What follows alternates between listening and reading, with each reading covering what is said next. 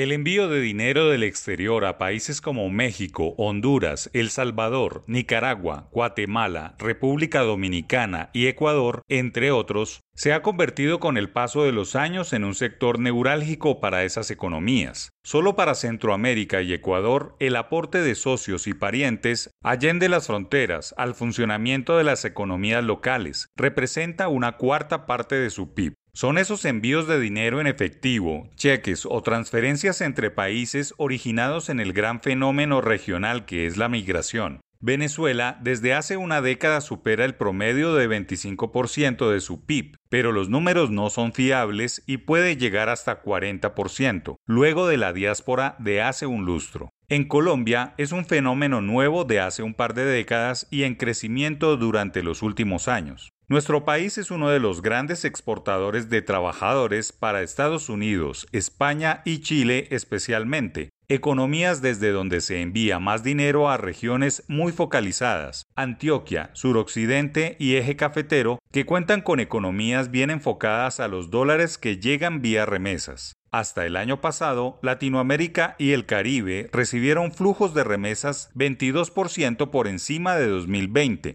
incremento derivado de los programas de asistencia en Estados Unidos y Europa por el COVID.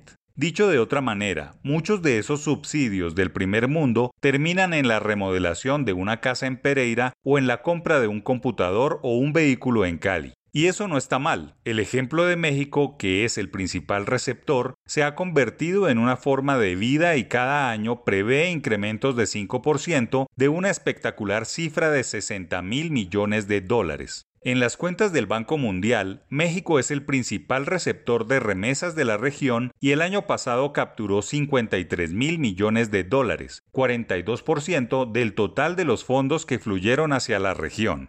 Poco a poco, muchas regiones de Colombia se están remesanizando, es decir, su PIB depende del envío de estos dineros, fenómeno ya habitual en los países del vecindario. El nivel de los envíos excedió 20% el Producto Interno Bruto de varias de las economías más pequeñas del área, como ocurrió en El Salvador, Honduras y Jamaica, donde las remesas estuvieron 26,2%, 26,6% y 23,6% por encima de su producción nacional respectivamente. En Guatemala la cifra fue de 18%. Es inevitable que en los segundos y terceros departamentos que más contribuyen al PIB colombiano, como es Antioquia y Valle, esa centroamericanización del aporte de las remesas a sus economías domésticas sea una constante en la década venidera, cuando los inmigrantes jóvenes que se están yendo hayan consolidado sus formas de sobrevivencia en el exterior. Puede ser una situación lamentable en términos de orgullo nacional, pero es un dique social muy difícil de retener, pues las condiciones de ingresos y de nuevas oportunidades que brinda el mundo desarrollado quizá no estén al alcance en países como el nuestro.